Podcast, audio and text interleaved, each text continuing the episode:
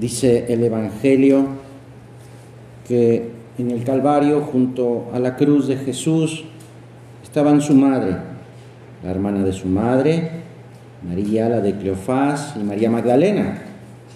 Jesús al ver a su madre y cerca al discípulo que tanto quería, le dijo a su madre, mujer, ahí tienes a tu hijo. Luego le dijo al discípulo, ahí tienes a tu madre. Y desde aquella hora el discípulo la recibió en su casa.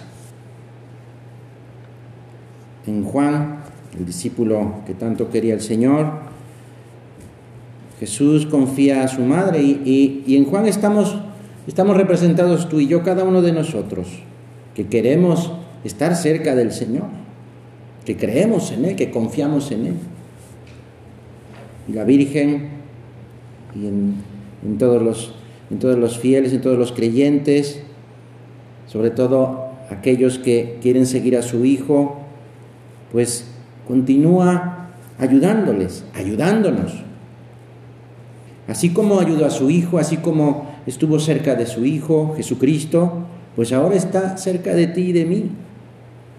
Es nuestra Madre y está presente en nuestra vida, en nuestro trabajo, en nuestro día a día y sobre todo en el desarrollo de nuestra vida interior, es decir, de nuestra relación con Jesús.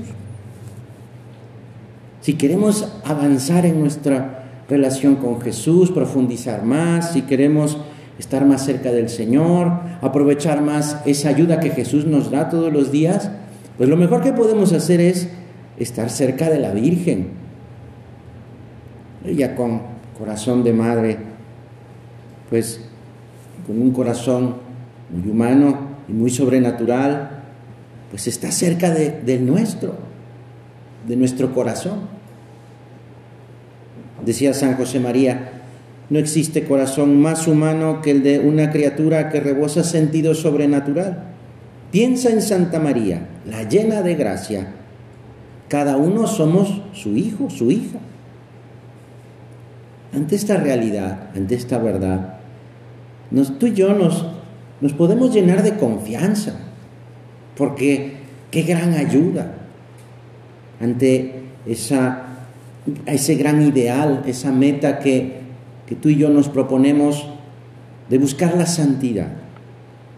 Y claro, nos damos cuenta también que esa meta es, es difícil, que requiere trabajo y nos damos cuenta pues que en algunas ocasiones, más de las que queremos o las que esperamos, pues eh, más bien más de lo que esperamos, pues le fallamos al Señor por la pereza, por la soberbia, por nuestros pecados, pues eh, nos damos cuenta de que necesitamos esa ayuda. Vamos a aprovechar esta, esta tarde y este mes, este mes de mayo, para crecer en devoción a la Virgen. ¿Y qué quiere decir tener más devoción a la, Virgen? Pues quererla más. Y con detalles concretos, porque el amor no solamente se dice o se promete, el amor se da. Y casi podríamos decir que la Virgen, antes de prometer su cariño, nos lo está dando. Por eso vamos a, tener mucha devoción a la Virgen y le pedimos a ella que nos ayude a quererla más.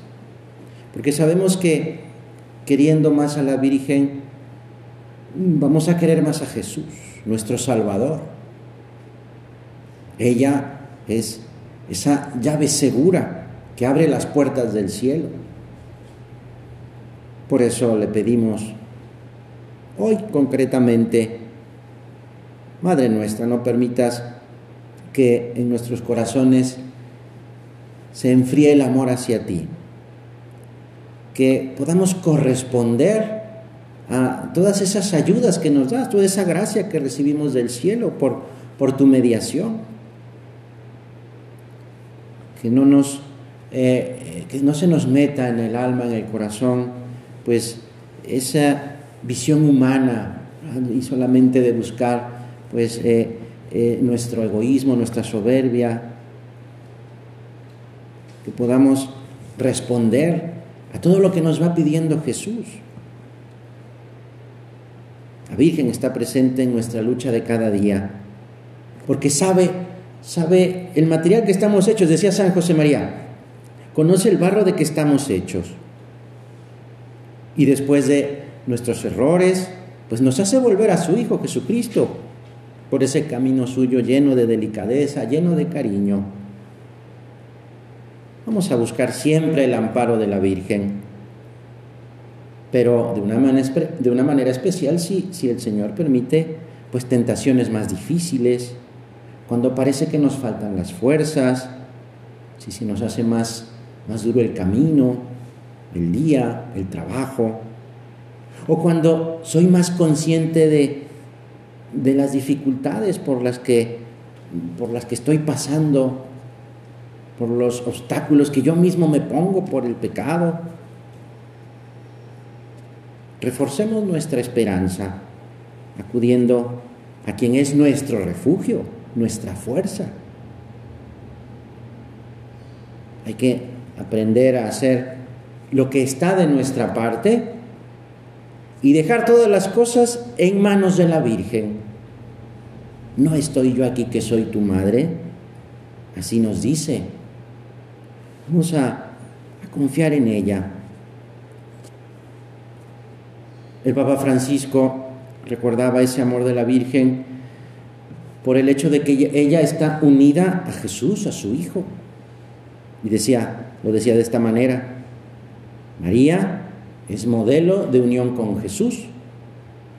La vida de la Virgen fue la vida de una mujer de su pueblo.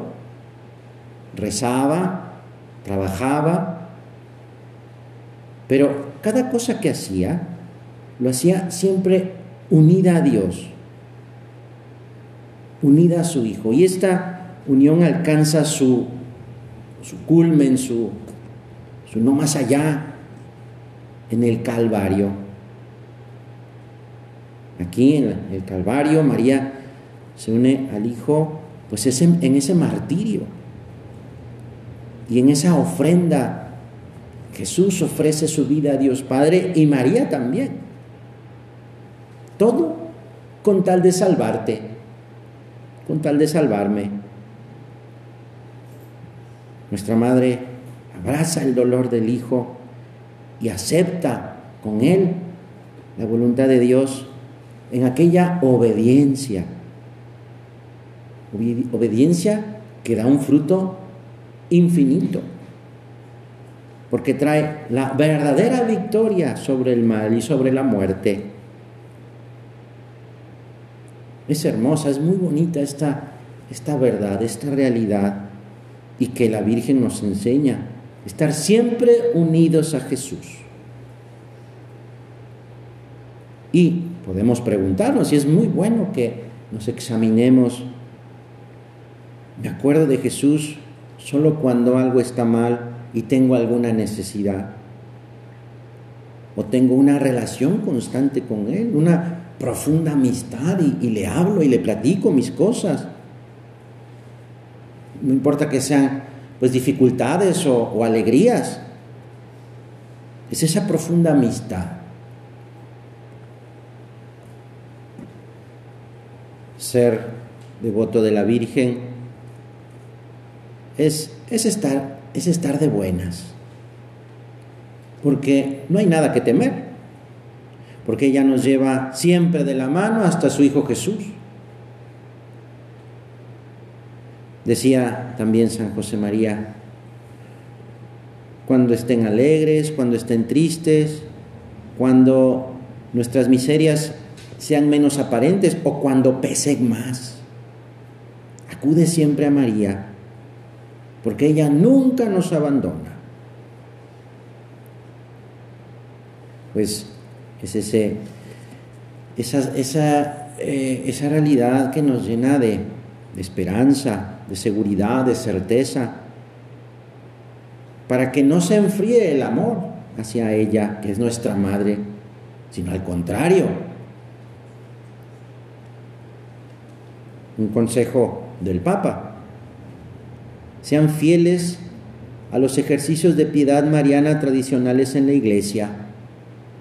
El Angelus, bueno, en este momento, en tiempo de Pascua, el Regina Cheli. Este mes de mayo, de, de modo muy especial, el Santo Rosario. Y todo lo que se nos ocurra. Porque el amor, amor se demuestra con obras, se manifiesta con acciones concretas. ¿Qué vamos a hacer tú y yo en este mes de mayo? En cada día de este mes podemos regalarle algo, un pequeño detalle, un pequeño detalle de cariño. Madre mía, te ofrezco pues este, esta tarea que, que me cuesta trabajo empezar a hacer porque me da flojera, porque no me gusta ese encargo que tengo en casa que, siempre se me hace como una montaña gigantesca, el tratar bien a aquella persona que me cuesta trabajo, el que cuando pase delante de esa imagen que me gusta tanto, decirte algo. ¿Cuántas manifestaciones de cariño tenemos durante el día? A lo largo de los siglos, todos los cristianos, como buenos hijos de Santa María, buscan modos y maneras diferentes de, honrar a quien es Madre de Dios y Madre nuestra. Pues vamos a ir concretando qué voy a hacer, qué le voy a regalar en cada día de este su mes. Pues, eh, y así vamos a, crecer en, amor a Jesús, siendo buenos instrumentos de, de Dios. Puedo yo también, por la fuerza, por el ánimo que me da la Virgen, puedo yo, pues, eh, acercar a más personas a, su Hijo, a que quieran más a, a Jesús, o a que quieran más a la Virgen también, por supuesto es también muy, muy necesario que, que más personas pues, eh, eh, sepan y experimenten, tengan la experiencia de ese gran amor de la Virgen María. Alrededor nuestro hay personas que a lo mejor no, no conocen o no se atreven o incluso no quieren porque no saben de la gran maravilla de que nuestra madre siempre nos acompaña, de que siempre nos ayuda. Piensa tú ahora, ¿a quién más le puedo yo transmitir ese cariño a mi Madre la Virgen? Sabemos que puede haber dificultades, el ambiente a veces no es, no es muy bueno, pero como decía San Pablo, la palabra de Dios nunca está encadenada. Cada uno podemos, podemos acercar a, personas a Dios, a esa amiga o a ese familiar nuestro. Pues eh, San José María decía pues que, eh, que si queremos ser más, tenemos que ser mejores. si quiero que haya más personas que, que quieran a la Virgen, pues yo tengo que ser mejor también, mejor hija de Dios, mejor hijo de Dios, mejor hijo de la Virgen. Que tengamos esa urgencia, urgencia de, de promover con la gracia de Dios, pues que haya muchos, muchas más personas que, que estén cerca de la Virgen, que estén cerca de Jesús siendo eso buenos instrumentos en las manos de Dios. Para eso necesitamos ser muy sobrenaturales, tratar a la Virgen, tratar a Jesús, rechazar y te pedimos, Señor, tú que estás aquí en el sagrario con nosotros, te pedimos rechazar todo lo que nos aparte de ti, la pereza, la rutina, y también lo que me aparte de, los demás, el egoísmo, la comodidad, y poner medios sobrenaturales la oración, las pequeñas mortificaciones, el trabajo intenso y bien hecho, y con esos medios sobrenaturales nos llenamos de esperanza, porque no somos nosotros, es Jesús, es la Virgen quien, quienes hacen todo lo demás. Junto a la cruz de Jesús estaba su madre. Se trata de amar, amar como la Virgen. Es el amor lo que da sentido a nuestra vida, ¿eh? Es el amor lo que da sentido, pues, una vida como la siguiente. Así comienza esta historia. Con esas orejas vas a tener que estudiar mucho para poder casarte. Fue un consejo que Kensaburo recibió de su propia madre. Después, eh, eh, la vida le presentaría pues momentos importantes para eso. Pero ahí te va la historia. Uno de esos momentos fue el día en el que descubrió Ken Saburo que iba a ser escritor. Tenía 23 años, ganó un concurso en su país, Japón. A los 25 años se casó con Yukari, el amor de su vida. En 1963 esperaban su primer hijo, tenía 28 años, pero todo se complica el bebé nace con una enfermedad muy grave. Hay que extirparle a un bulto enorme que tenía en la cabeza. La operación es de vida o muerte.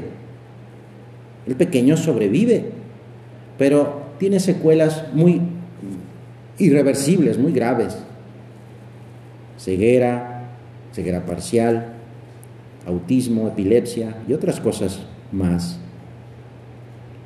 Por aquel entonces, Kensaburo hace un viaje a Hiroshima para conocer de cerca lo que había pasado con la bomba atómica en la Segunda Guerra Mundial. Y entonces empieza a escribir sobre eso. Y con sus escritos empieza a dar más optimismo a las personas.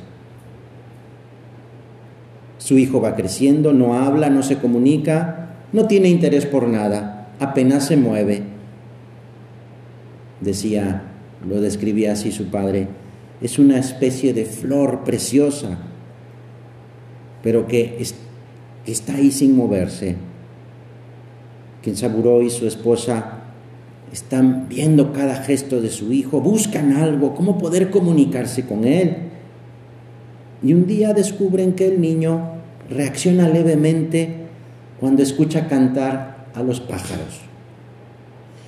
Entonces le traen un montón de discos y grabaciones de, de trinos de pájaros. En estos se escucha el sonido de un ave y una locutora dice a continuación el nombre del pájaro. Y el niño empieza a reaccionar. Meses después, estando de vacaciones, Kensaburo sale a pasear con su hijo y en el, en el campo escuchan un trino y el niño dice, gorrión. Y sí, se trata de una especie de gorrión. Su padre no da crédito, es la primera palabra que dice el niño. El niño ha reconocido el pájaro gracias a esos discos que ha estado escuchando, esas grabaciones y ha tenido, he tenido el deseo de decir su nombre. Es capaz de reconocer y de imitar cualquier pájaro. Y todos los días juega con eso, adivinando cuál es el canto de ese pájaro diciendo el nombre. Cuando el niño descubre la música clásica, vuelve a apasionarse. A los 11 años empieza a recibir lecciones de piano como parte de su terapia. Pero como no puede coordinar físicamente, pues toca con gran dificultad. Pero se nota que se va concentrando al máximo, aunque no puede tocar bien. Su profesora le pone un reto, improvisar. y le pide que apunte en una partitura lo que vaya tocando por su cuenta. Pasa el tiempo y aquel niño le trae un escrito. La maestra lo toca, sonríe e imagina que es una transcripción de uno de los grandes músicos como Mozart o Chopin, pero no, es del niño, es una composición propia. El joven silencioso ha abierto su alma gracias a la música. Empieza a ser una persona capaz de expresarse y de aprender otros conceptos relacionados con la música. En 1992 graba su primer disco, vende 80 mil copias. En todo este tiempo del crecimiento de Hikari, su padre escribió y escribió y escribió, pero sobre todo escribió sobre su hijo. Todo este, todos estos escritos le valieron en 1994 recibir el Premio Nobel de Literatura.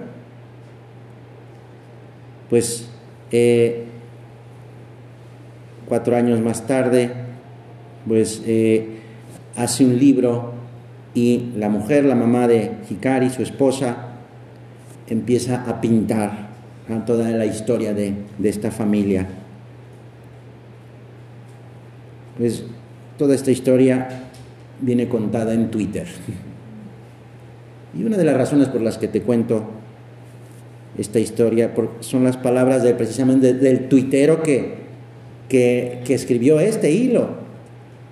Y termina su relato explicando la intención de contarla. Porque todos, seamos como seamos, incluso los tuiteros, tenemos capacidades por descubrir, no siempre a la vista, pero capacidades a las que podemos consagrarnos. De eso se trata. Esas capacidades nos las ha dado Dios para ser santos, para ser apostolado.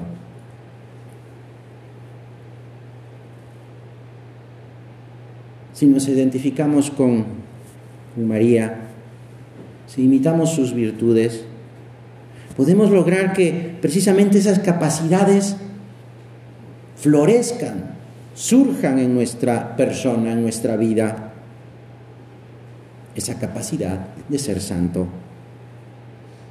por la gracia y por, por nuestra buena disposición. Si imitamos a María, de alguna manera participaremos también en su maternidad espiritual, porque también estaremos, pues, eh, eh, surgirá Jesús en nuestra vida, en nuestra vida diaria. Y traeremos a Jesús a los demás, sin que se note, casi sin palabras, con nuestro testimonio de buenos hijos de Dios, con generosidad y sobre todo con amor. Vamos a pedirle a la Virgen que nos ayude a recibir ese amor de Dios y a poder transmitirlo a los demás, siempre, siempre muy cerca de ella, porque estamos en su regazo.